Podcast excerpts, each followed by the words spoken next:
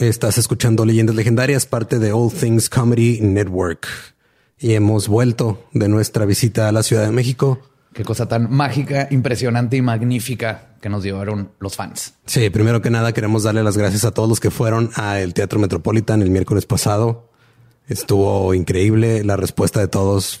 Estuvo, no sé, no, no, o sea, Esperaba que nos fuera bien, pero creo que nos fue mejor de lo que pudimos haber esperado o pensado. Épico, estuvo épico ir a tres mil personas gritándonos y echándonos porras y riéndose junto con nosotros. Es lo más magnífico que nos ha pasado, yo creo, en la historia de todos los tiempos. Muchísimas gracias. Te queremos obviamente dar las gracias a la hora feliz por invitarnos a, a insultarlos y a todos los demás con los que compartimos escenario, Alex Fernández, a Ana Julia, Pati Vaselis, a Ricardo, Ricardo y Oslobo de la Cotorriza, a Frania Escalante de El Super Show está genial y pues obviamente al tío Robert y el Cojo Feliz de la Hora Feliz, que este, la verdad fue un evento que estuvo súper, súper chingón. Fue este, fue épico.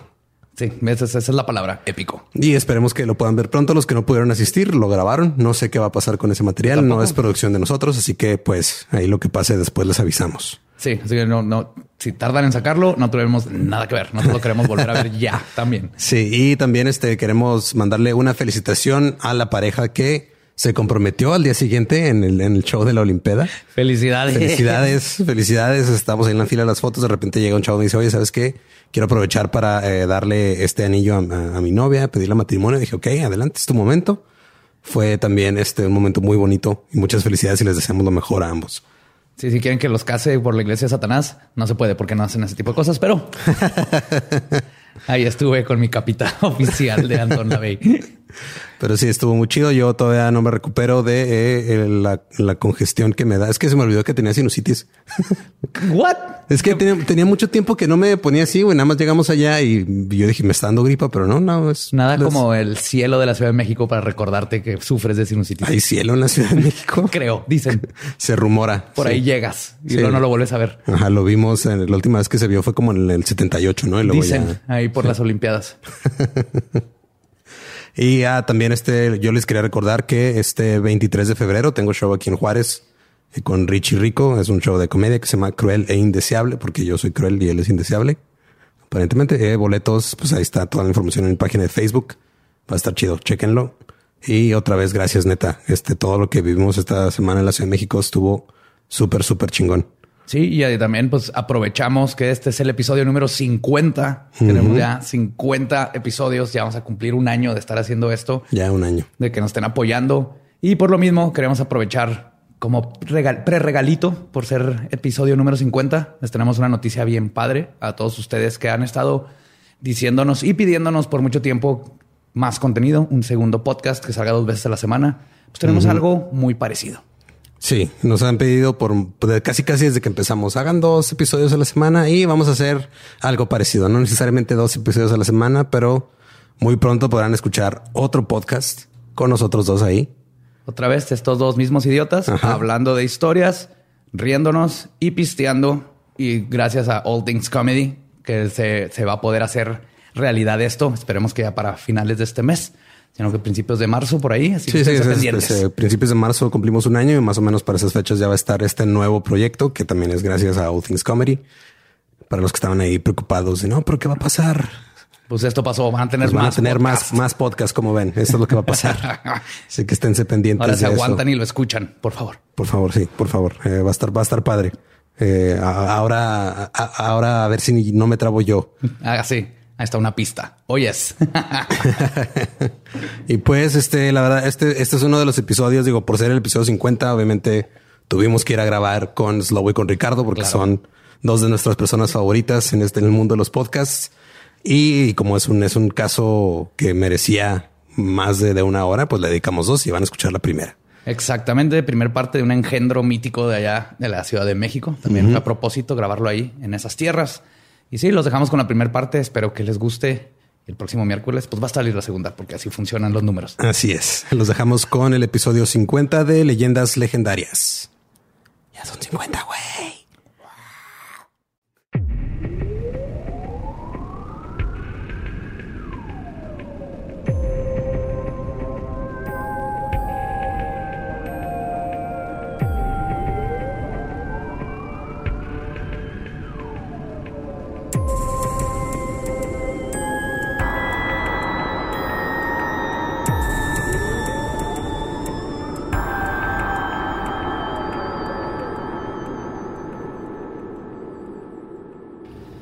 Bienvenidos a Leyendas Legendarias, el podcast en donde cada semana yo, José Antonio Badía, le contaré a Eduardo Espinosa y a un invitado especial casos de crimen real, fenómenos paranormales o eventos históricos tan peculiares, notorios y fantásticos que se ganaron el título de Leyendas Legendarias. Y estamos en otro miércoles macabroso desde la Ciudad de México. Como siempre, aquí me acompaña el señor Eduardo Espinosa. ¿Cómo estás, Eduardo?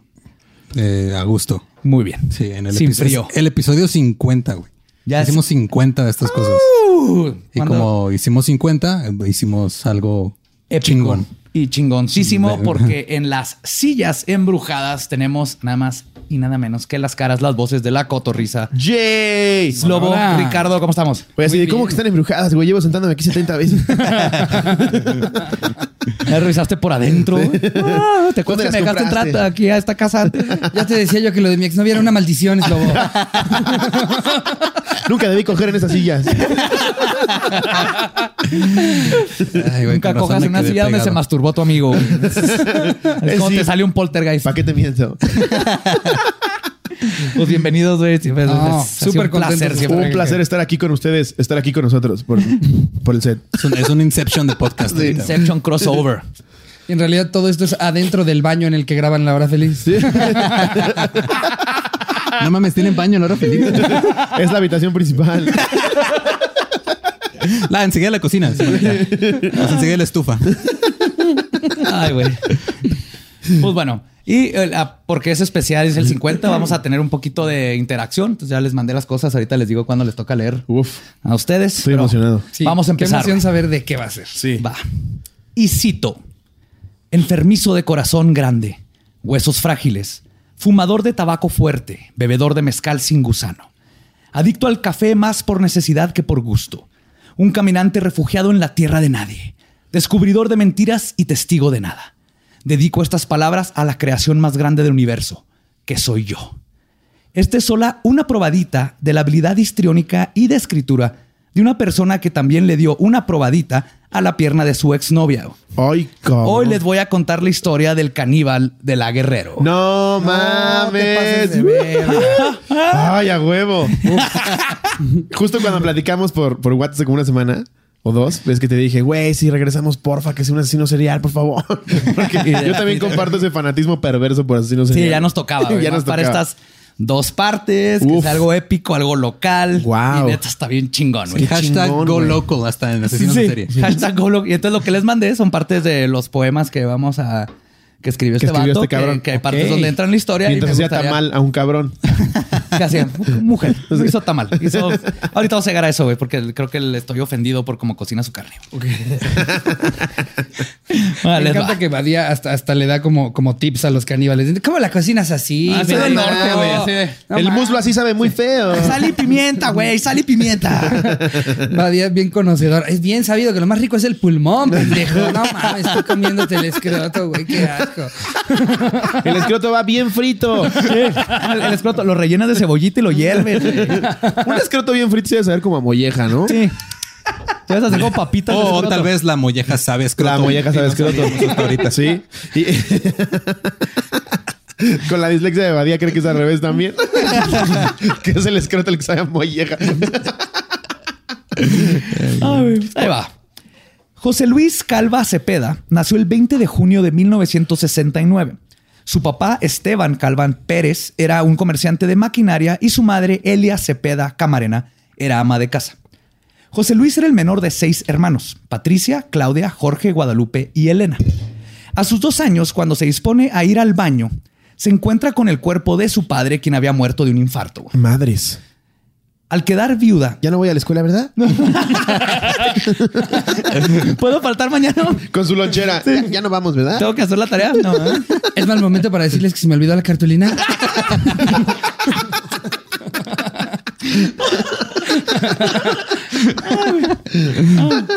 Al quedar viuda y al cuidado de seis niños, la vida de Elia cambió por completo.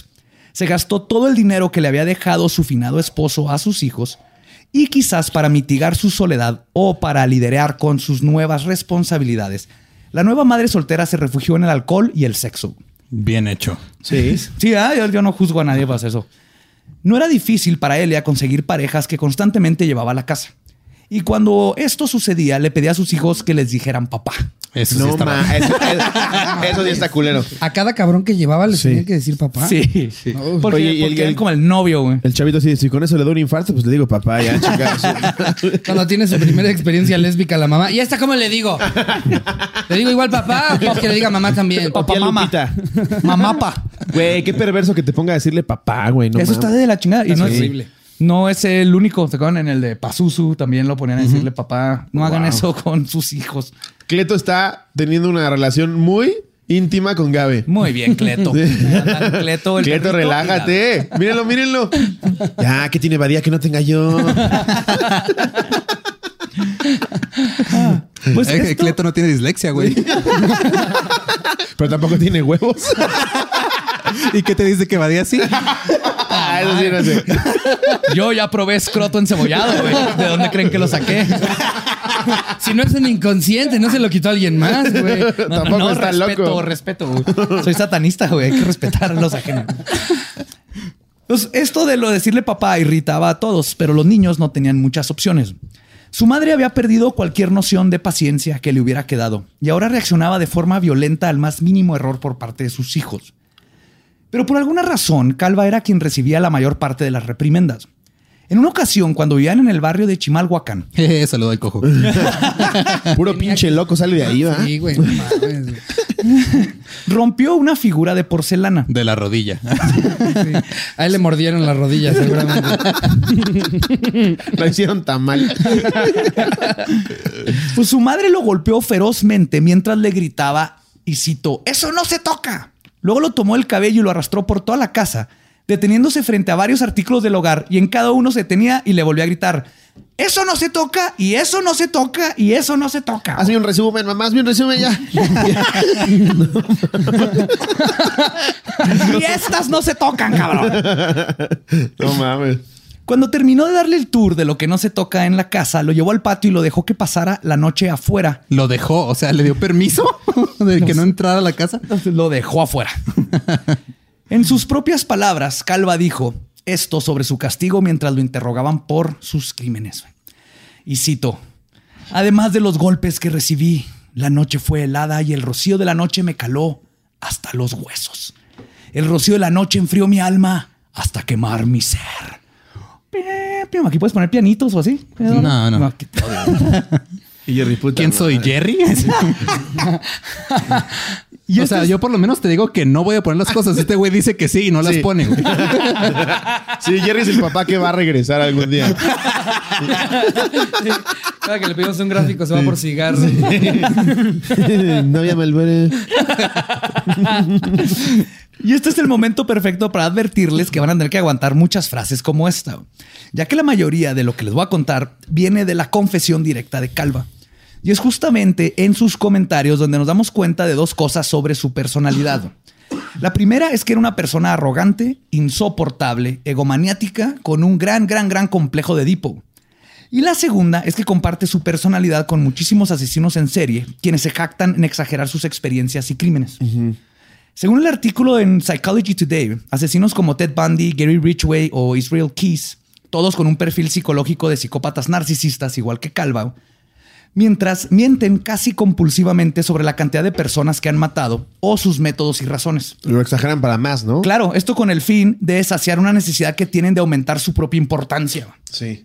Es como el güey que, que miente, ¿no? De cuántas se ha cogido ya. Sí, sí. Básicamente. Ah, como, como nueve. Y solo se la ha jalado. Esta semana, así. Como nueve. Pues, pues yo maté seis, güey, y le- con, con picadientes, güey. Pero luego, luego hay unos al revés. Por ejemplo, estaba leyendo Garabito, ¿era el de Colombia? Garabito. Que, que mató niños. Sí, mató 300. El güey mató, Ajá. puta, güey. Más de El- El 300. güey había dicho que había matado como 50 y le demostraron como 300, ¿no? Sí, es que tienes Es que que ver. nada más terminó la primaria y perdió la cuenta hasta 50 y ya. Perdió la cuenta. Es que era, era tan ególatra que 250 los descartó porque estaban feos. Digo, no, yo solo a 50, los más guapillos que encontré. ¿eh? No, yo no mato a quien sea. Tiene que ver con el narcisismo. O igual era como tú y mató peruanos, pero no contaban. No como- contaba. niños, niños, 50. ya, ya, si, si también sumamos guatemaltecos y peruanos, sí, un chingo. No mames. A ver, define persona. El ser el centro de atención es algo que necesitan y que sobrepasa las consecuencias de, por ejemplo, ser enjuiciado por un crimen que no cometieron. Sobre esto, el agente especial del FBI, Mary Ellen O'Toole, quien entrevistó a Richway, dijo, y cito, en mi opinión, muchas de estas personas tienen una necesidad egoísta de controlar y manipular, y a algunos les gusta ser más grandes y más malos que el otro tipo. Se creen más listos que todos los demás y manipular con mentiras es una forma de cimentar esta idea que tienen sobre ellos mismos. Y Calva es igual, y es algo que tenemos que tener presente para entender más o menos lo que hizo. Y todo lo que dice hay que tomarlo también con una buena dosis de escepticismo por lo mismo. Pues era poeta, ¿no? O sea, de- Aparte, de lo poco que sé de es lo más de, de de la este cabrón. es que es poeta, güey. O sea, los crímenes como quiera los perdono, pero ser poeta. Sí, es lo que... es lo que ¿A quién quieres enamorar así? No mames. Así no vas a matar más personas, ¿eh? De aburrimiento, tal vez. Pues su madre, Elia, era una mujer dura y castrante, y su abuso era cada vez peor. Constantemente le propinaba latigazos con un cable de la plancha. Y en una ocasión le quemó las manos sobre la estufa para hacerlo confesar dónde había escondido la cámara de una de sus hermanas. No mames. Sí, güey, que resultó que había sido el hermano mayor, Jorge, quien la Pero que había teniendo escondido. una mamá así, ¿por qué chingados escondes, escondes una cámara, Sí, güey? O sea, ¿no? ya te la sabes, güey. O sea, si una Pero el vez- pobre ni le escondió. Ni fue él, fue el hermano mayor, güey. Y la mamá así, una disculpa. Como que la mamá tenía, por alguna razón, como que conectó el que se murió el papá con él, porque el odio era obviamente Hacia hacia, él. él. Era el menor. ¿no? Era el menor. Siempre odias al menor, papá. ¿no? Es el que ya no quieres tener. Es el que fue sin querer, ajá. Sí, fue sin querer. Sí, claro. Todos los hermanos menores fueron sin querer. Perdón, hermana. Yo, verga. Te creas, te quiero mi mamá también. El 5 de enero de 1975, Calva decidió esconderse debajo del sillón de la sala con la esperanza de ver a los Reyes Magos, Ay. a quienes quería conocer para pedirles de regalo un papá. No, güey. No, que mate lo que quiera matar, güey. Ya. Pero ya le, habían, ya, le, ya le habían llevado un chingo de papás, no le gustó ninguno.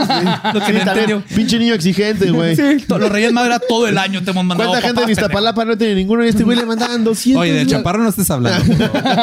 Ya de por sí le estaban haciendo su propio The Voice de papás, güey. Y ni, ni a uno solo le volteó la mesa. Y se ¿no? pone pendejo, güey. Llegaron los papás enmascarados, ¿no? Y tenían que adivinar. Los papás. Oye, en lugar de cantar, decían cualidades, ¿no? Te voy a llevar al parque. Te voy a comprar un carrito. Te voy a comprar un helado y un carrito. Y nada más le va a pegar los viernes a tu mamá. Cuando cumplas 15 te voy a llevar un chichero. Y ya el güey le hace. Exacto. Y me gusta El la zorro. poesía. Por este me voy.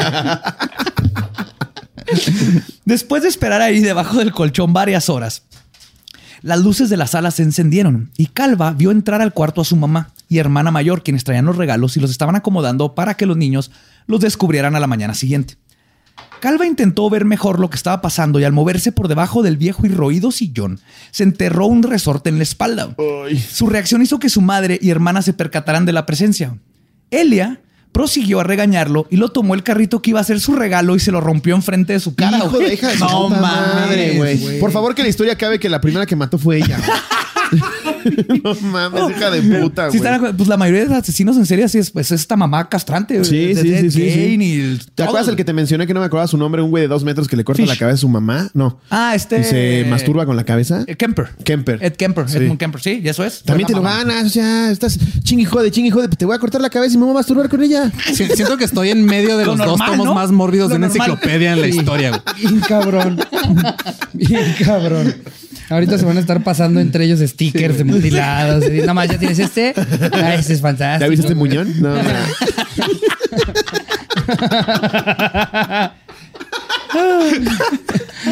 Pues después de que se lo rompe, le dice que si le decía a sus hermanitos que no existían los Reyes Magos, lo iba a golpear de nuevo. Y el güey así, ¿qué? ¿No existen los reyes magos? Aparte, no, no había captado. no había captado. Claro, que él, él solo pensó que se los dieron a ella para que los acomodara. Sí. no mames. Pues lo que sucedió después de esta historia suena inventada, pero según Calva, al día siguiente salió a bolear este, zapatos a la colonia Los Volcanes en Ciudad Nezahualcóyotl, en la Ciudad de México. Y uno de sus clientes, un señor de 50 años, lo vio triste y le preguntó qué tenía. Al contarle que había lo que había sucedido con su regalo, el señor se apiadó y lo llevó a un mercado donde le compró un carrito de juguete casi igual al que había roto, al que le había roto la mamá. Cuando regresó a su casa, su mamá lo vio contento y por su nuevo juguete y también se lo rompió. No, no, hija de puta. y lo peor. regresó a lustrar zapatos. güey. No mames, es la peor mujer del mundo, güey. Sí, güey. Se merece una muerte bien dolorosa. Sea verdad o no esta segunda parte, lo que sí es seguro es que el trauma de los Reyes Magos quedó muy arraigado en su psique. Cuando fue arrestado, se encontró en su departamento. Ojo, yo así de, ¿quién es su psique? Es uno de los reyes magos. pendejo. Es Mel- que era- Melchor, Melchor. Baltasar y Susique. Era el rey mago coreano que iba. su psique, su psique te traía, elec- te traía electrónicos. El rey mago coreano. Rey de los hombres, tome un Nintendo. él, él llegaba en un Atos. Eh, repartir Xiaomi. No, eso no lo quiero, gracias. El famoso cuarto mago que nunca, que nunca apareció, ¿no? Sí, era su- Melchor, era Susique. Baltasar, Gaspar y Susique. En el Atos que llegaba, llegaba encima del Atos, no adentro. Así con lazos, güey, encima. ¡Ya! Ay, güey. No mames. Pues la carta que encontraron ya de adulto decía, y cito, queridos Reyes Magos, pido a ustedes me traigan una máscara del místico, pues con ello recuerdo que yo también soy un luchador, un luchador de la vida. Ay, también te ganas los vergazos, güey. Es que estás bien pendejo. este ya es un adulto el que Sí, no eso, mames, ya, Ve, cómprate tu pinche máscara, Sí, güey. no mames, pinche ¿Quién es este pendejo. asesino? ¿Es Maverick?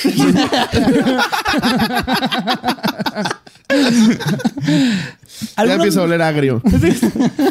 Algunos meses después del incidente, a sus seis años, huyó de su casa cuando ya no aguantaba más el abuso y se refugió en los callejones de las calles de la avenida Pantitlán.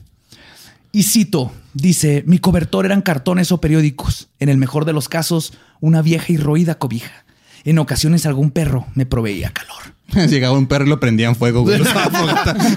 O, o se lo cogía. Haciendo bien caliente. Gracias por brindarme tu calor, Fido. Pues comenzó a robar para subsistir y a tomar alcohol y usar drogas para olvidar su miseria. Cuando tenía siete años regresó a vivir con su madre, pero al poco tiempo de haber vuelto fue abusado sexualmente por un amigo de ver, Jorge, espérate, su hermano espérate, mayor. Espérate.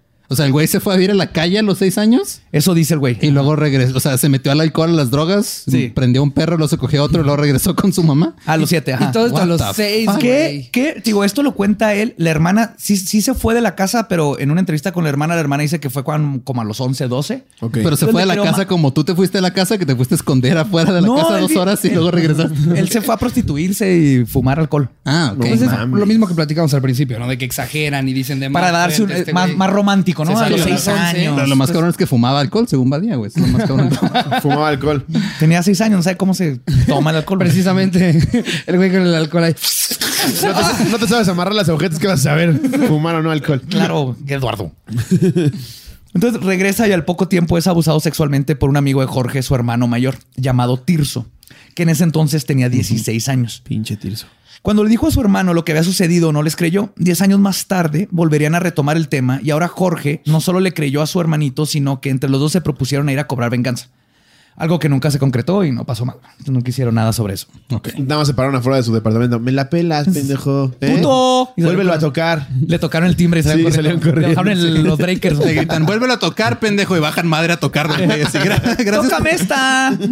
Ok, ahí voy. Solo le pusieron lávame a su coche sucio, Ah, te pasaste de verga con el tirso, güey. Eres un manchado, ya ni mi jefa, güey. Él nada más te la metió por el ano, güey. No, Él lo te humilló públicamente. Para sus ocho años, como la mayoría de los niños que sufren de violencia familiar, Calva comenzó a tener problemas en la escuela, al grado de que su mamá, cuando tenía que ir a recogerlo a la escuela por su comportamiento, les decía a los encargados que ella era su tía, que la mamá estaba trabajando para no tener que lidiar, lidiar con los maestros y sus quejas. no mames. Y fue por este tiempo cuando Calva desarrolló un gusto por la práctica de una de las artes más oscuras y peligrosas que existen, la poesía. que se convertiría, para sorpresa de todos, en una de sus armas más impresionantes para conseguir víctimas. Sí, es que te empiezan a leer un poema y dices, ya, mátame mejor. Sí. Está bien fácil. Hazme tamal, ya, ya, a la verga. Se llama, el- en unos países lo conocen como eu- eutanasia. La vida que llevaba Calva lo convirtió en un niño introvertido, aislado y temeroso. No tenía amigos con quien jugar y cuando sí se acercaba con los vecinos para socializar, le daban zapes y se burlaban de él. Cuando tenía 11 años, Calva dormía en el mismo cuarto que su hermana Claudia Fabiola. Una noche, el, el, padrastro del mes entró a la habitación de los niños y sacó a Claudia. No, güey. Momentos después. Sacó a Claudia para violarse a Calva. No mames. ¡Sexy! ¡Sexy aquí! ¡Órale, órale! ¡Órale, búscale! ¡Búscale la verga! Momentos después, los gritos de ayuda despertaron a Calva, quien corrió a socorrerla. En otra recámara se topó con el padrastro intentando abusar sexualmente de Claudia. Calva golpeó al señor e hizo todo lo posible para defenderse a él y a su hermana del agresor. Siendo un niño de 11 años, sus golpes no estaban lastimando al padrastro, pero el escándalo fue suficiente para lograr hacer que su hermana pudiera salirse de la habitación. Calva tomó un suéter que le dio a Claudia y le dijo que huyera. Los gritos de la trifulca levantaron a toda la familia. Cuando Claudia y Calva le contaron a su madre lo que había pasado, Elia decidió correr a Calva de la casa. No mames. No te pases No de mames. verga. Estás viendo que tu nuevo papá llega bien tenso. Si vas a estorbar, quítate. Cuando tú traigas un peso a la casa, violas a quien quieras. Ahorita sí la señorita, no quiero que me la metan, dice. Qué horror, güey. Ay, no, no mames. Qué bárbaro, güey. Este tipo de abuso desde tan temprana edad que sufría Calva ya lo conocemos como uno de los catalizadores para crear un psicópata criminal. Sí, pues, Güey, ¿quién no, cabrón? Claro. No mames. A los 11 que sea la segunda vez que vives en la calle, güey, no te pases de verga. Y, y aparte, o sea, defiendes a tu hermana y te premian corriéndote la casa de No, nuevo. Sí, güey. no mames. Y, y- y todo esto acuérdense, pasa sin el amor de la mamá, güey. Es que es bien importante. Es que parece que la mamá leyó un libro de cómo hacer a tu hijo un psicópata. sí, güey, era su proyecto de vida, güey. Era un Creando proyecto de asesinos en serie. For dummies. Sí, eh, en prepa dijo, voy a ser un asesino en serie, nomás necesito tantos años para terminar el experimento. Ah, y, pero este caso, este, eh, este ciclo de abuso a menores tiene unas ramificaciones aún más profundas. En un estudio hecho en el 2002 por psiquiatras suecos, donde estudiaron a 199 hombres, todos con récord criminales, desde que tenían entre 11 y 14 años hasta que tenían entre 32 y 40.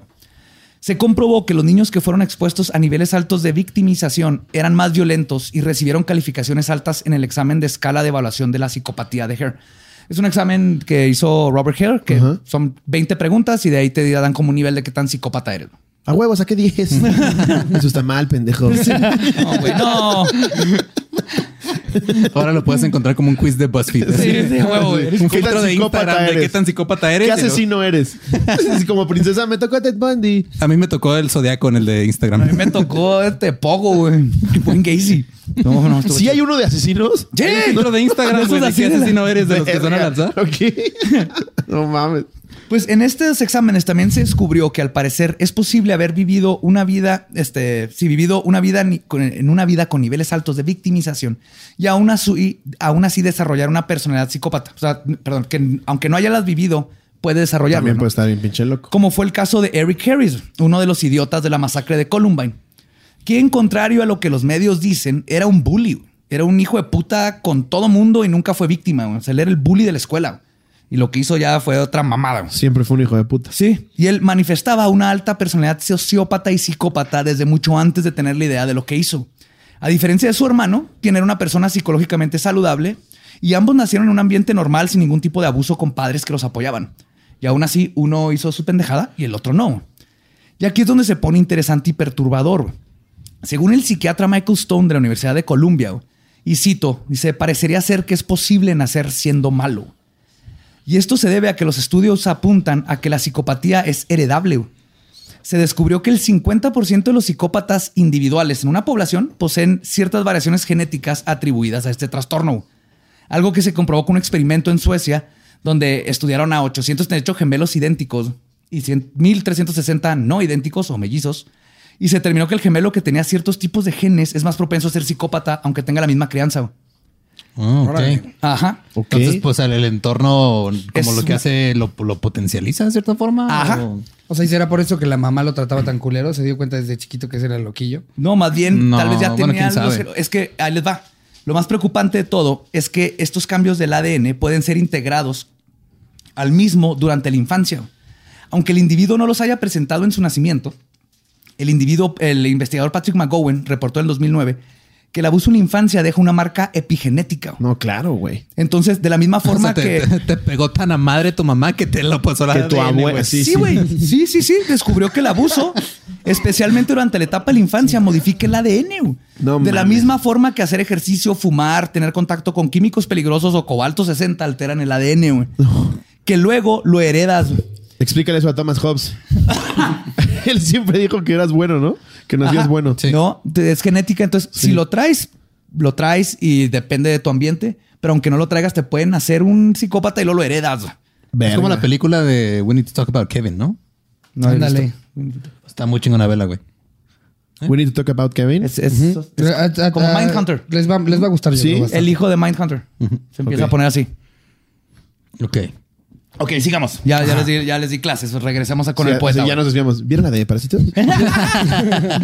Yo seguía pensando, ¿yo qué asesino saldría? Ay, ahorita voy a buscar el filtro, va a estar bien padre. Y me sale el rapero, ¿no? Y yo, ah, Pero volviendo con el pequeño psicópata, ya de nuevo en la calle, Calva comienza a drogarse de nuevo y luego a prostituirse para poder pagar su hábito. Y cito, para vivir en la calle tienes que delinquir. Por ello mis manos están marcadas por la fragua de la desesperación y del dolor. Las lágrimas que corren más fácil que el agua en los piélagos. Y llenas de semen. Lágrimas Porque te pagan más espesas. así. lágrimas es. Lágrimas de cloro. te pagan 30 pesos más por ese tipo de lágrimas. Su hermana Fabiola era quien lo cuidaba cuando estaba afuera. Dice que nunca le daba dinero en efectivo, mejor le preguntaba lo que necesitaba y se lo daba, ropa, comida, etcétera. Después de unos años, Ya le empezaba a pedir cosas bien raras. Necesito un taladro, un cuchillo y una sierra eléctrica. unas bolsas de plástico. ¿Ya viste Dexter? Cuenta. Necesito todo eso. Todo lo de esta escena.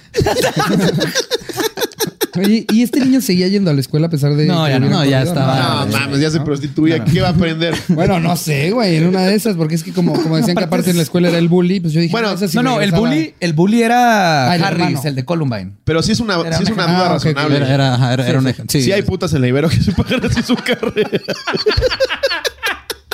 Peor es que sí, sí. Venden, venden fotos online y Sí. pagan la carrera. O sea, que decir lágrimas ¿Y de en- semen ganas ¿En más qué dinero. página los venden, perdón? un Es ejemplo para- dos. Es para, es para poder citarlo, güey. Ah, este. La, la verdad es que yo, yo las hackeé, yo ni siquiera pago por el servicio.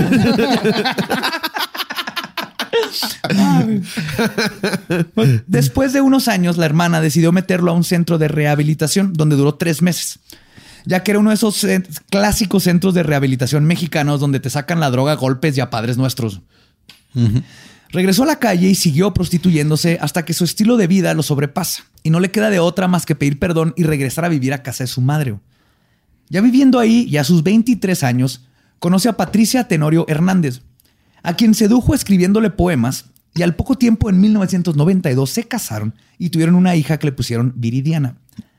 Esto sucedió gracias a la bendición de su madre. Verán, Calva formó una relación de amor-odio con su madre, como fue el caso de Ed Gein. Y a pesar de su odio por la madre castrante, él no continuaba con relaciones que su madre no aprobara. De la misma manera que sus víctimas fueron de mujeres que nunca lograron la aprobación de su suegra. Dice mi mamá que no te puedo coger, así que te voy a comer. Ahora no dijo nada de comerte. Ese es otro ¿Por, pedo. por qué me estás echando soy en la cabeza? Mi mamá no te aceptó. Y este jacuzzi ya está muy caliente, ¿no? Ya está como para hervir pollos, ¿no? Exactamente.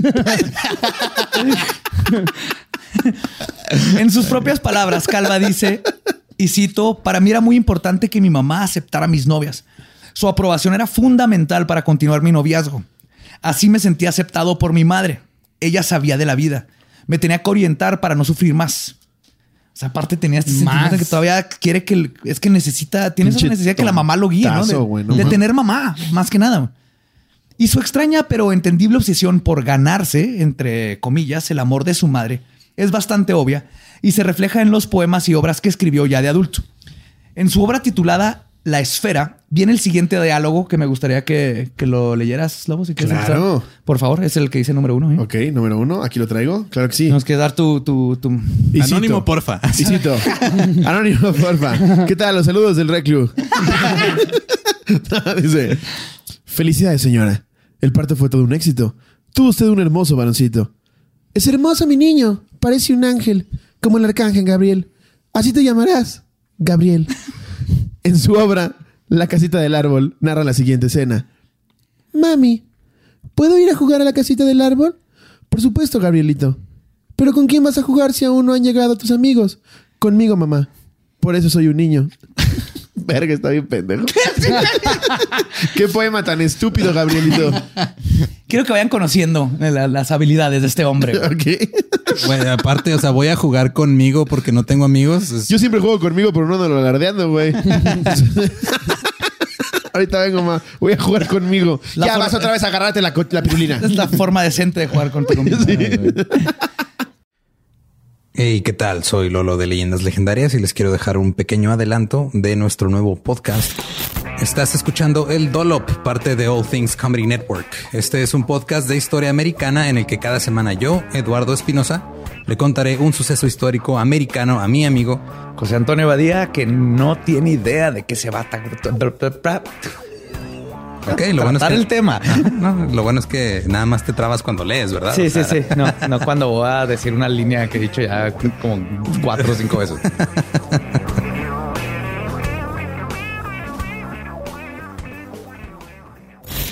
De joven comenzó a trabajar en barcos y en 1816 fue capturado por el pirata Jean Lafitte en la costa sur de Texas.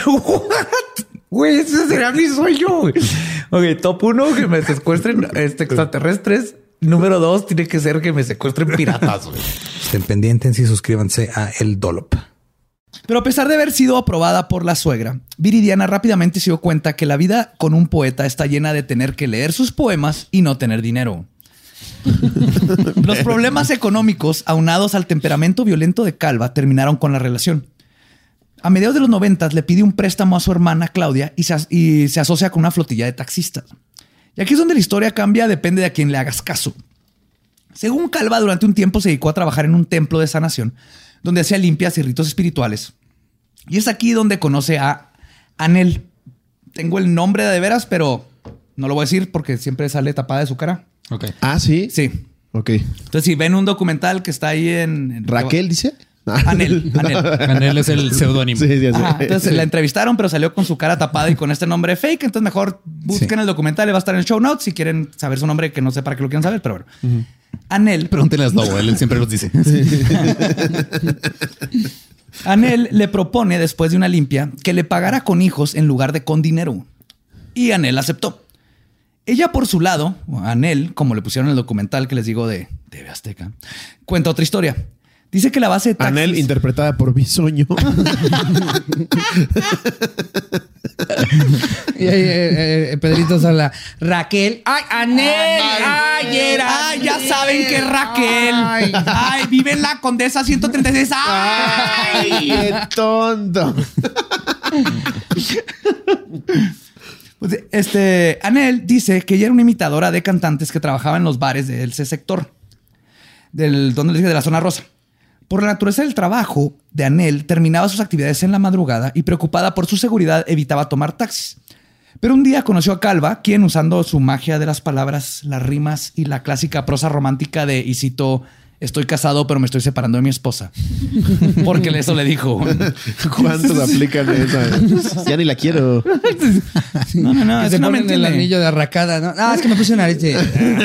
¿Qué voy a estar yo casado? No, en absoluto. Le dijo que él la llevaba a la casa y una vez que se ganó su confianza, también le propuso que él podría llevarla todas las noches a su casa en su taxi para que estuviera segura. Con el tiempo, varios poemas y una que otra este, rosa, Anel se enamoró de Calva, quien ella creía era un poeta, dramaturgo, escritor y actor exitoso. Y ambos comentaron, Pero comenzaron ¿por qué un romance. eso si manejaba Porque le decía, güey. O sea, No entiendo, güey. Estoy, cuenta estoy que- estudiando para un personaje, por eso manejo el taxi todas las noches. Porque es muy bien sabido, ¿no? Que cuando vas a un antro y, alguien, y ves que alguien pidió champaña, dices, un pinche poeta. Ese fue un poeta. un poeta mamador que vino aquí al antro a pedir champaña. Pero al igual que su primera esposa, Calva no tardó mucho en mostrar su lado violento. Y el catalizador fue justamente su ex Patricia, quien un día decidió ir al DEPA que alguna vez compartieron junto a su hija y se llevó todos los muebles. Cuando Luis y Anel llegaban al DEPA, él se da cuenta que no hay nada, comenzó a hacer un berrinche, entonando una discusión a gritos con su ex Patricia como si estuviera ella ahí. Le gritaba, eres una pendeja, te voy a encontrar, te voy a matar, te odio, Patricia. Anel intentaba calmarlo y Calva reacciona aventándole y golpeándola. Cabe mencionar que Calva Estás de su lado. Pero ni está aquí. no está ahí, no está No mames.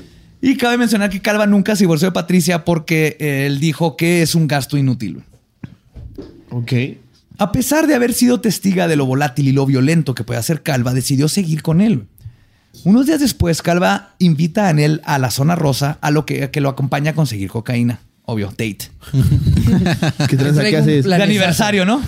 Nada, por, acompáñame por coca. Llega todo inocente y se mete al Oxxo. ¿Por qué no lo pides por Rappi? Si lo pedía por Rappi le iba a salir a él Sí, en, el, en el- su app. Sin previo aviso, Luis se va, este, ve pasar, perdón, a un joven del ejército que va pasando en su bicicleta y sin advertencia alguna lo tira y comienza a golpearlo brutalmente. Lo patea en el piso, toma su cabeza y comienza a golpearla contra la defensa de un bocho.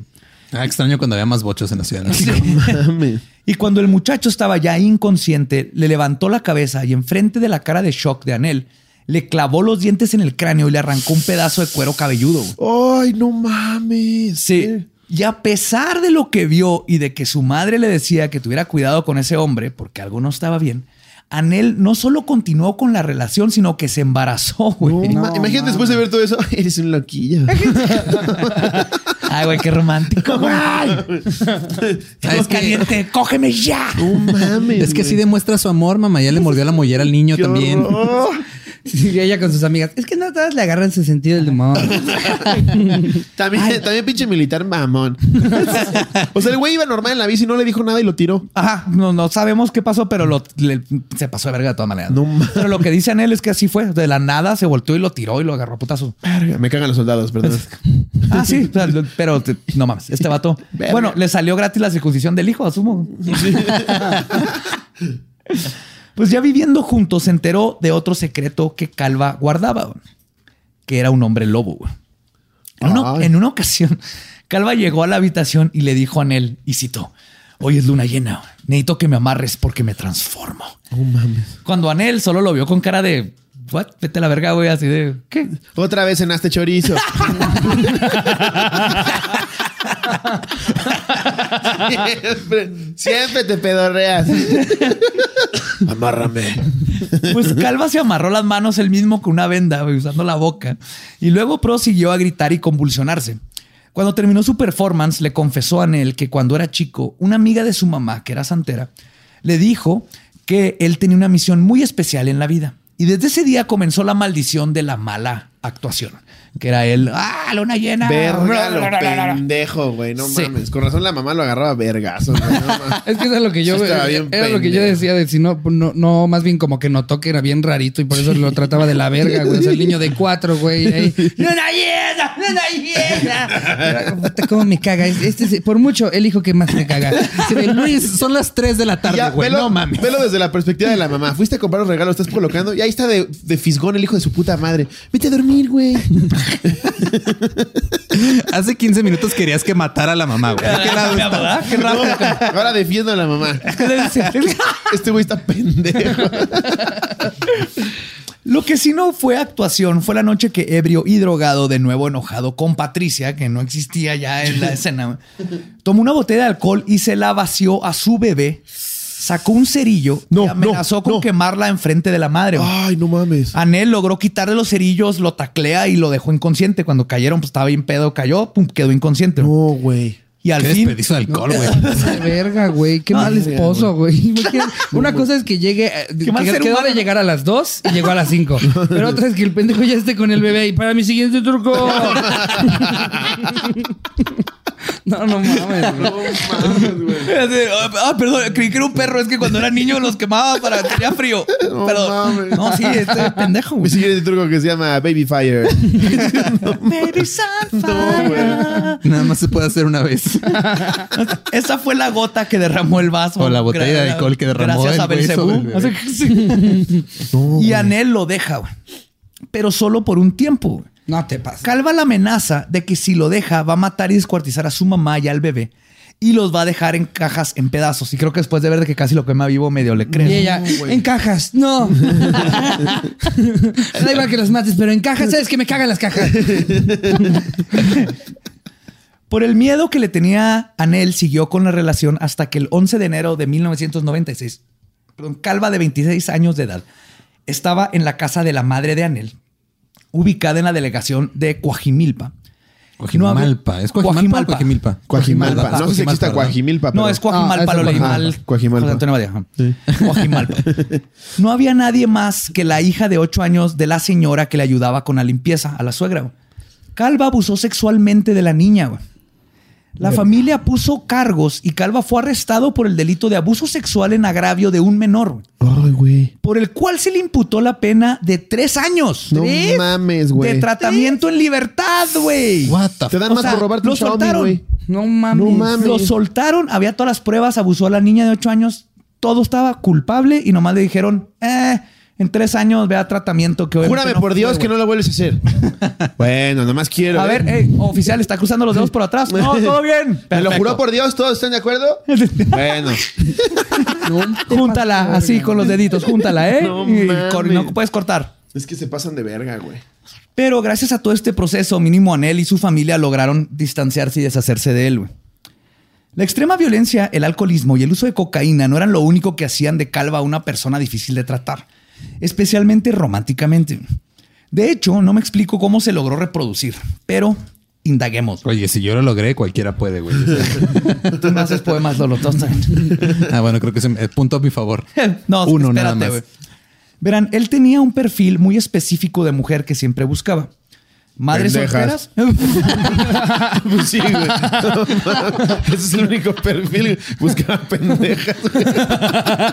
Sí, 100%. Ay, güey. Madres solteras de entre 30 y 40 años de edad. de ¿Quién baja es? ¿Qué- estatura. quién- ¿Estás hablando de Calva o de Ricardo Pérez?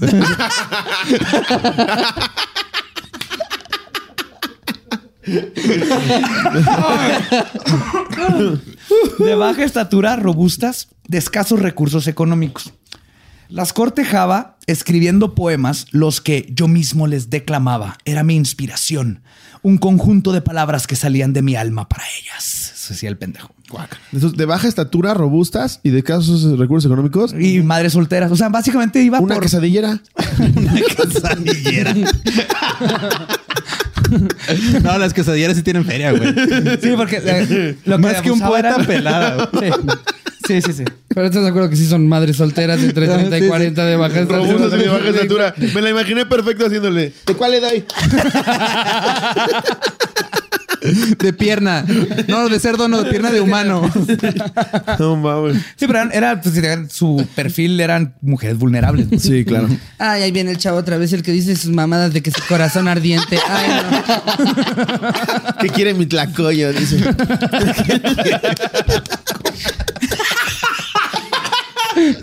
Ay, joven calva, qué cosas dice.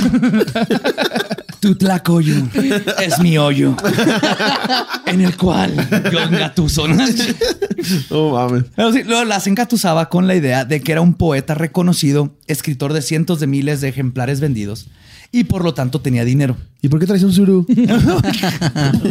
No, es para no perder el piso. Así me mantengo en la Es- tierra. Es, por seguridad. Es por seguridad. No, no me ¿Crees que cosa. podría venir siguiendo a visitarte aquí tu puesto de mierda si trajera, si trajera mi Tesla? tu puesto de mierda.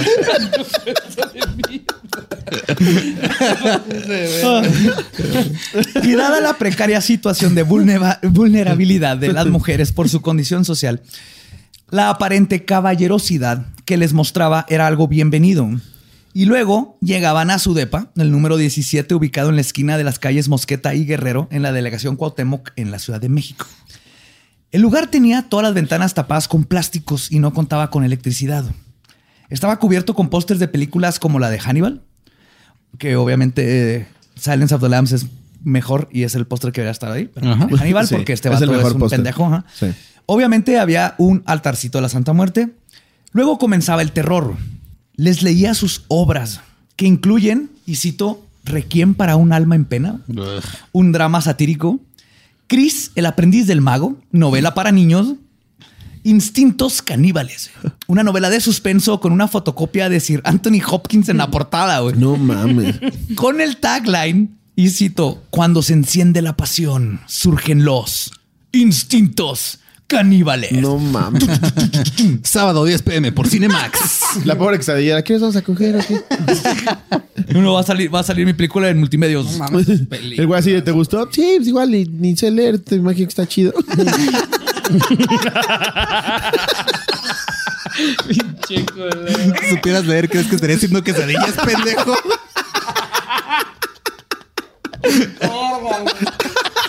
¿Te gustan mis poemas? Sí, supongo que sí. ¿Qué significa instinto? También tenía Prostituyendo mi alma y Caminando ando. Ambos libros de poesía, güey. La señora escribe quesillo con Y. ¿Crees que le va a interesar? ¿Crees que le va a interesar? Requiem. ¿Re qué? ¿Re quién? ¿Re quién? ¿Re quién, pendeja? ¿Re quién? ¡Chingado!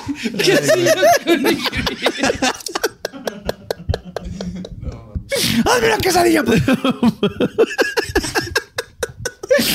En estos últimos podrán encontrar joyas como el poema La parca viaja en el metro y su obra maestra. ¿La parca luchador o la, o la no sé, muerte? güey, no lo leí, la neta, ese sí no lo leí. güey. Eso sí, no lo Pero leí. este sí, porque estos son pedacitos, ¿verdad? Porque se pueden largos, pero ahorita me gustaría si nos ayudas, por favor. claro. Ricardo. O su obra maestra, Introspección. Si no sabes el número dos, por favor. Introspección. Es. Salgo y devoro las calles en mi auto. Voy como centella, a 60 kilómetros por hora.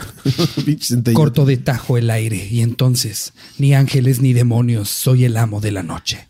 Ya ves que con magia manejo. Y ahora mira, me retiro.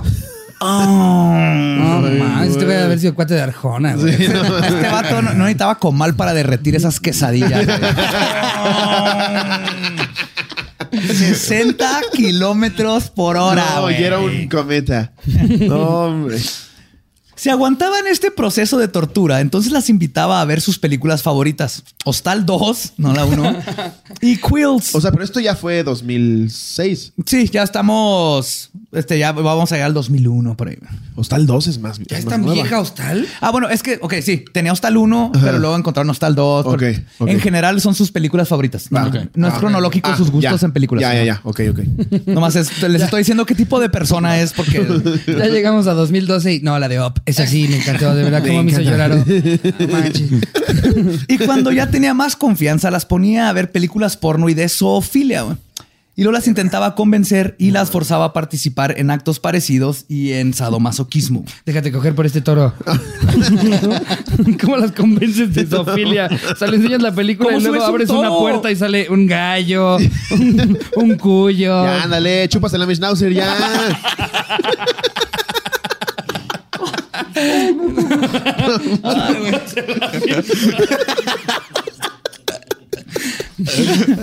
Su modo A ver, o se la chupas o te vuelvo a leer un poema. No, ya. No, ya, ya. échame, échame al pinche cotorro ese allá, güey. La, la guacamaya también. Que mira cosas sucias la guacamaya. güey. Su modus operandi de ligue continuó igual por años. Salía a vender sus poemas y libros, que en realidad eran hojas de máquina fotocopiadas y grapadas por la mitad.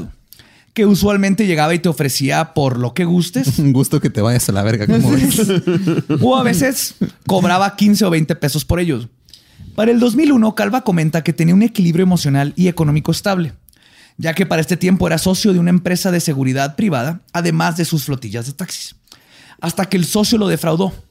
Dato que nunca se pudo comprobar ni de los taxis, ni que tuviera un negocio de, este, de seguridad privada. Obviamente, no es que se inventó toda esa chingadera. Ok. Pero lo que sí se sabe es que después de perder a su esposa y negocio de seguridad que dice que tuvo, Calva volvió a caer en una espiral descendente hasta que en el 2003 conoce a Juan Carlos Monroy Pérez, quien se convierte en su amante y compinche por un tiempo. Y es Monroy quien en febrero del 2004 le presenta a Calva a una compañera de trabajo de nombre Verónica Consuelo Martínez Casarrubia, madre soltera de dos hijas que trabaja en una farmacia en Ciudad Nezahualcóyotl. La mamá, Judith Casarrubias, no aprobaba para nada de la relación ya que consideraba que Calva era extraño. Aún así, Verónica decidió irse a vivir con él al poco tiempo de haberlo conocido y llevarse a sus dos hijas. El 20 de marzo del 2004, Calva le quita 150 mil pesos a Verónica que había recibido por una indemnización y luego le exigió que los acompañara a Naucalpan. Ah. Ana- Pero a Naucalpan, güey. O sea, Sí, a Naucalpan. ¿por qué? Porque ahí vivía el hermano de. de Calva. Ah, ok. Ajá. Chale, lo peor es que has dicho como tres lugares en los que he vivido, güey. O sea. no mames, güey. Yo he estado en Naucalpan. Seguro te lo Estamos topaste en- en la Sí. Cuauhtémoc. Tacos güey. el egipcio. ¿Qué tranza? Entonces va con las hijas, lo acompaña, y estando en Naucalpan, Calva se enoja con Verónica, aparentemente porque le estaba coqueteando a su hermano y la golpea brutalmente. La sobrina de Calva, Diana Calva, le habla a la madre de Verónica, Judith, y le dice que su tío acaba de golpear a la hija, que si por favor pueden pasar a recogerla, está muy malo. Que porque está sangrando un chingo. Sí, está, está- Ya le dije está que sí echando a perderle la no sala. Los hermanos de Verónica fueron por ella. Cuando llegaron, fueron recibidos por el hermano de Calva, Jorge, que llevaba lo que parecía ser una pistola o algún arma debajo de la ropa. Sin querer más problemas, los hermanos de Verónica nomás la recogieron, la llevaron a su casa junto con sus hijas. En los días siguientes, Calva le habló a Verónica para pedirle perdón. Al recibir negativas, la buscó y la encontró en la calle. Esta vez Verónica decidió perdonarlo y ella y sus dos hijas No, es que no regresaron a vivir con No, Calva. puedo No, es que no mames. Es que son de esas cosas que yo tampoco comprendo. Una vez de regreso, los abusos continuaron. Ninguna de las tres tenía permiso de salir de la casa. Además de que todas las ventanas estaban cubiertas con plástico, lo que evitaba que tuvieran contacto con el mundo exterior. Verónica llamó, depende de la fuente, o a un amigo de la familia de nombre Cuthberto o a su ex esposo, depende de qué fuente. El punto es que le habló a otro, otra persona y le pidió ayuda. Ayuda. Ayudo. Ayuda. Él le dijo que tomara a las niñas y que la viera fuera. Recogió a las tres y se los llevó a su casa. Calva, no entendiendo la indirecta, comenzó a hostigar y a acosar telefónicamente a Verónica, además de amenazarla como lo había hecho con Patricia. Ya no me vuelvas a hablar. No entiendo. ¿Cómo a qué te refieres? Es que te fui, o sea, te molestó que te partí la madre o cómo? si no, no volvía con, este, si no volvía a descuartizar a la mamá, pero esta vez la intimidación no funcionó. El 24 de, 24 de abril, aproximadamente, aproximadamente a las 4 de la tarde, Verónica Casarrubia sale de casa de su mamá para comprar medicina para su hija y nunca volvió. El 30 de abril, unos perros callejeros que estaban buscando comida abren unas bolsas de basura que a su vez estaban dentro de dos cajas de huevo y que habían sido descartadas en un predio baldío cerca de un panteón en Chimalhuacán. Y dentro encuentran el cuerpo de una mujer descuartizada. Y el cuerpo no había sido diseccionado solo con el fin de poder deshacerse de él fácilmente. Había hazaña y odio en lo que habían hecho. Sus senos y glúteos habían sido cortados, o más el pezón que el seno. Su vientre había sido abierto y los pulmones extraídos. Le abrió las costillas por el medio y abrieron todo el torso. Los peritos lograron determinar que la causa de muerte fue asfixia por estrangulación. Una pedrada. no. Se durmió con el cabello mojado. Coronavirus. Verga. Mientras tanto, la familia de Verónica la buscó en hospitales, anfiteatros y pusieron una denuncia. Pero no fue hasta abril del 2005, casi un año después, que Judith Casarrubia pudo identificar el cuerpo de su hija a través de fotografías que le enseñó la Procuraduría. Y para este entonces el cuerpo ya estaba en una fosa común. O sea, ya les había No dicho todo, ya tenían el cuerpo ahí y no fue como un año después que dijeron, ah, cabrón, a ver, ¿no es esta? Así. No mames. No mames. A ver, Fíjate ¿reconoces sí. esta costilla? Sí, sí su costilla. Es donde yo le decía, "Kiri, kiri, kiri".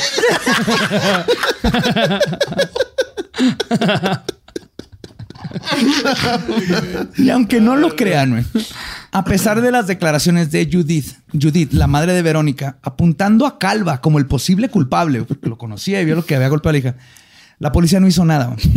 Y en No los próximos dos años, por lo menos tres mujeres más morirían de la misma horripilante forma que Verónica.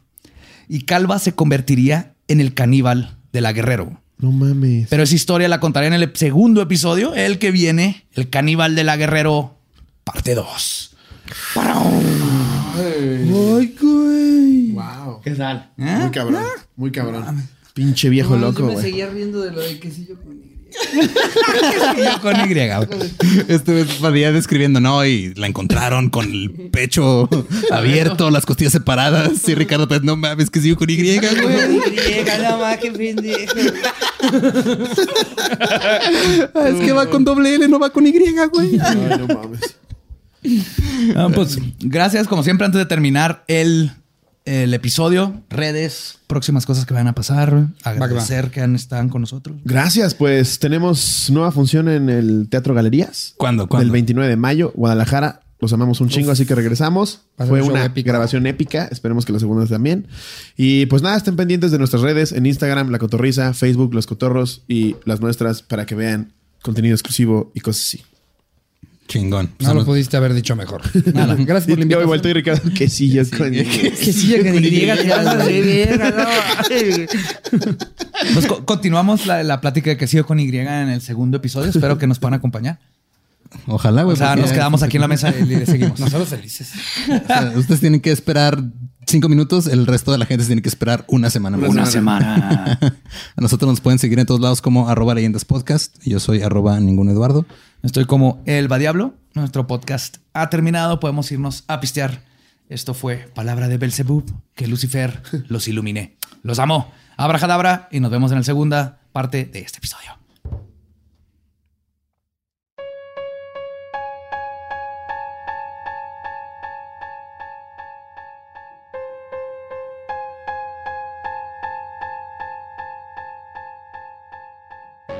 Y esa fue la primera parte del caníbal de la guerrero. Estamos en episodio 50. Lo logramos. Hicimos algo 50 veces. 50 veces. Y para los que lo están viendo en YouTube, que se dieron cuenta que hubo ahí un pequeño cambio con el video, pues mm, le quiero dar las gracias a el buen No Manches, alias Jerry de la Cotorriza, que nos ayudó a grabar el video de esto. Sí, ya se redimió. Ya se redimió ya. No solo me incluyó en la toma, güey, hizo la mitad de mi trabajo Ajá. Hizo la edición y las tomas. y las tomas. Ya con eso. Sí, Sí. una- un aplauso y un, y un abrazo al, al buen, al buen No Manches. ¿Qué onda? Te queremos mucho, no manches. Te mando un sincero. ¿Qué onda? Pues sí, de- ah, después de 50 guiones llegamos a uno muy épico. Estuvo, estuvo cabrón. No, no sé si estuvo tan cabrón como la noticia que nos han estado mande y mande, que güey, Creo que no. qué horrible estuvo eso, la verdad. Este ya hasta le pusieron nombre en algunas publicaciones, el desollador de Vallejo. Para los que no se han enterado, el, el ahora desollador de Vallejo eh, está rondando por Facebook. Dice que las imágenes están tapadas por su bienestar. Eh, sí. Y así déjenlas, no las vean. A nosotros nos las mandaron ya destapadas porque así son nuestros fans. La cosa es que es este tipo que acaba de matar a su esposa y luego la trató de desollar para deshacerse de la evidencia. Y es un desmadre este caso. Sí, de hecho, este pues es un tipo que eh, aparentemente llegó este, tomado, se peleó con la esposa, eh, que es su segunda esposa, me parece, porque Dice este es ingeniero civil, pero trabaja a veces y a ingeniero. veces no. Es un ingeniero civil que a veces trabaja, a veces no, pero llegó borracho, se empezaron a pelear. Ella le dijo que lo iba a matar y le enterró un cuchillo. Bueno, es lo que dice, es la parte que dice él, ¿no? Y que no pudo, pero luego ya él agarró ese mismo cuchillo, la, se lo lo enterró en el cuello y después de muerta le intentó desollar para mandar sus partes por el drenaje. Estuvo echándolas en la- por la, dice que por el drenaje, no sabemos si en el excusado o nomás por la tubería, pero si el cuerpo lo fue así destazando como, como un mal carnicero. A mí lo que, algo que me llamó este, mucha atención cuando, porque, bueno, primero lo, lo graban la confesión Sí. Eh, en, un, en un celular, el güey en la patrulla del policía está grabando su confesión en el celular y luego no sé por qué terminó en redes. A ver. No, no debió terminar en redes ese- esa confesión. No, cosa- cosas que están mal con esto. Hay un protocolo y un procedimiento que, por ejemplo, ha pasado mucho ahorita en México. Cambiaron el sistema a que funcione mejor, que es un sistema como el Estados Unidos, Inglaterra, Europa, ¿no? Donde hay un proceso que se debe de llevar. Uno de esos procesos es que tú eres inocente hasta que y te puedes mantener callado. Esto que hizo el policía va en contra del proceso. Y lo que está pasando ahorita es que los policías no los entrenaron al nuevo proceso y por eso están soltando y soltando gente. No es tanto que los jueces sean malos, es que no. Sí, la al- ley cambió, pero los policías la están cagando. Sí, al no conocer el protocolo, pues no lo llevas a cabo y eso le da ventaja al criminal. Sí, legalmente- Ajá, porque luego terminas este, fuera por puras cosas técnicas, ¿no? O sea, es de, ah, no sabes qué es que no hiciste bien el proceso y por lo tanto no, no, le te leíste puedo- sus ajá. derechos y nomás por eso te deben de soltar. Y este es el problema de México. Siempre hacemos las cosas mal. O sea, vamos a, hacer el proceso bien, pero no entrenas a los policías. Es como hoy vi una noticia que dice que quieren hacer que toda la, que sea obligatorio separar la, la basura Sí. reciclable y no. Buena idea. Pero ¿y dónde están los camiones y todo lo que se tiene que hacer antes? Y así pasó. Y es lo que está pasando ahorita en México. Y los policías la están cagando porque no los están entrenando. Entonces, sí, eso es, va en contra del protocolo. Lo otra cosa que vi es lo meten en la patrulla todo ensangrentado y se ve el sillón todo lleno de sangre, de sangre. Te estás metiendo ahí un vato que trae patógenos, bueno, posibles patógenos de su sangre de la eh, que mató y todo eso. Lo meten en la patrulla. ¿Tú crees que van a lavar esa patrulla antes de meter a otra persona más ahí a ese carro? No, no creo.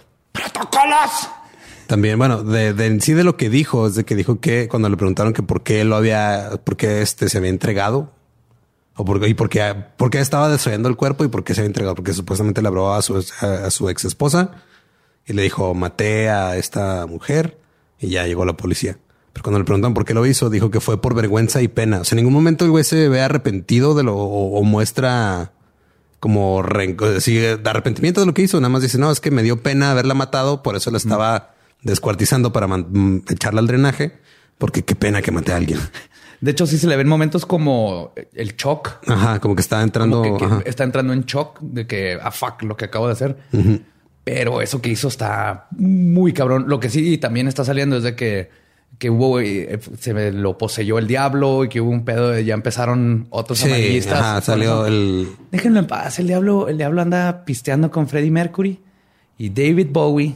No tuvo nada que ver con esto. No, pues es que él mismo dijo en sus primeras declaraciones, dijo, es que se me metió el diablo y la desollé. O sea, güey, no, te- no, no le eches la culpa a, a algo que no existe de tus problemas. no, no. Madre, échale la culpa. Se me metió el Tonayán y la desollé. Ajá. Ahí te entiendo que el Tonayán te, te manda la chingada. El diablo, no. Aparte de esto, eso es lo primero que buscan, por ejemplo, cuando arrestan a alguien, eh, ver si es culpable o no. A la hora de tratar de deshacerse del cuerpo, quiere decir que está perfectamente consciente de, de que hizo algo mal. Y eso es lo primero que buscas, que estés este, bien mentalmente y que sabes que lo que hiciste estuvo eh, bien o mal.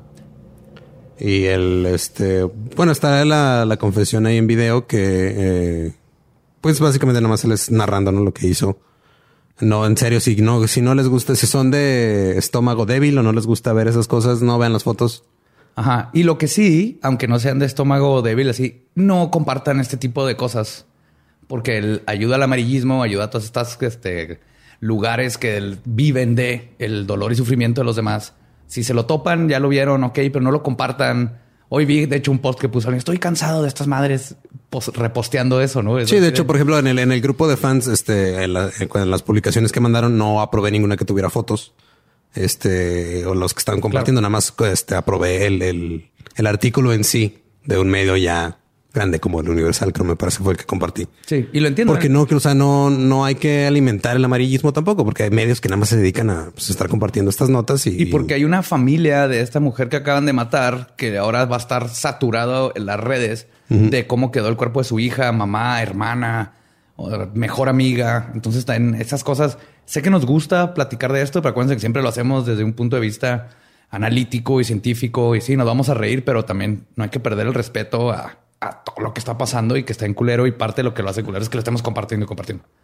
Sí, o sea, nada más. De hecho, por eso no he dicho el- ni el nombre de la víctima ni el nombre del perpetrador, que aunque viene en el artículo, pues no, o sea, no es necesario. O sea, fue ese, se cometió un crimen, hay una víctima y hay que respetar. Y ahora esperemos que el proceso pueda darse y que el juez no tenga que mandar toda la chingada por todas estas estupideces que hizo el policía. Y el, aparentemente estaba también ahí presente un hijo de ese güey cuando pasó eso. Oh, what fuck. Eso no sabía. Es que en la confesión dice que estaba su hijo de 14 años, pero no sé si estaba ahí cuando cometió el crimen o cuando este, lo arrestaron, porque nada más dice el que estaba ahí y dice el policía Oh, ya, sí. ya, ya. O sea, no, no sé si era, si vio todo lo que pasó o si nada más estaba ahí eh, ya cuando llegaron a, a llevárselo. Y pues sí, en, en- en general, este, no dejen que se los lleve el pánico satánico, no, no lo poseyó el diablo y la hizo matarlo. O sea, fue una, no, Este- no no conocemos todo el, con- el contexto de su vida, pero obviamente fue una decisión que él tomó. Tal vez no en sus cinco sentidos, pero fue una decisión que él tomó y que él llevó a cabo y que el tratar de esconder el cuerpo nos dice que supo que lo que hizo estaba mal. Claro. Y, quería deshacerse de la evidencia. Y es otro de estos problemas que tenemos en México que se llama violencia doméstica, que sucede todos los días y está sucediendo todo el tiempo y que es un problema que sí debemos de atacar. Y eso es lo que pasó. Esto es eh, violencia doméstica llevada a otro grado que aparte brinca el amarillismo y a, a nadie, nadie platica del verdadero problema ¿no? que sufrimos. Sí. Entonces, no compartan esa nota. Si la ven, sorry. que Sí. la vieron, sí. Y pues, este, no, no maten gente. Eso es lo mejor que se puede hacer, la neta. Está Sí, padre ajá. una vida donde no has matado a nadie. Sí, yo hasta, hasta ahorita no he matado a nadie y me siento muy bien conmigo mismo con esa decisión que tomé hace... ¿Cuántos años tengo? ¿33? Igual. Con esa decisión que tomé hace 31 años. Y curiosamente es súper fácil. Es súper fácil no, no matar gente. ma-. Sí, o sea, tú nada más vas por la vida y no matas Y a nadie. no matas a nadie. Es impresionante lo fácil que Es más es. fácil que una dieta keto. Sí. Totalmente.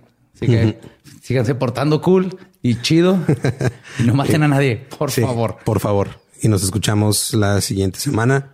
Nos vemos la siguiente semana y todo la siguiente semana con la parte 2 de El caníbal de la Guerrero. Oh, yes. Los amo. Abracadabra.